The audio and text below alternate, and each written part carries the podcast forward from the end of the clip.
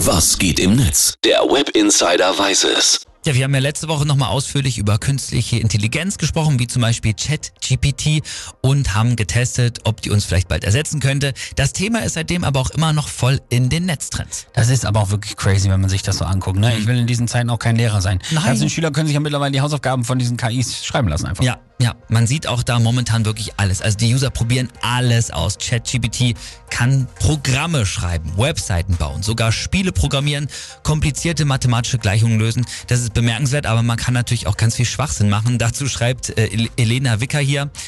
Muss ich mich eigentlich schlecht fühlen, dass alle die künstliche Intelligenzen jetzt höchst äh, philosophische Fragen stellen? den künstlichen Intelligenzen ähm, und äh, ich mir aber nur sowas einfallen lasse wie schreib mir eine Kriegsstrategie, die sogar ein Betrunkener versteht. und ja, Schön. auch auf sowas antwortet die Software.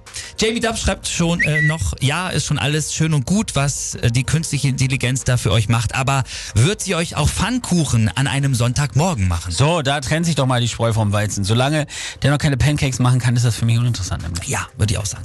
Dann haben wir hier noch den User Anwaltsgelaber, der schreibt noch, ganz ehrlich, das deutsche Recht ist im Detail derart verworren, unlogisch und kompliziert, dass ich keinerlei Angst davor habe, irgendwann durch eine künstliche Intelligenz ersetzt zu werden. Sehr gut. Und Shiny twittert noch, Elon Musk glaubt ja, dass wir in einer Computersimulation leben und mehr oder weniger fremdgesteuert werden.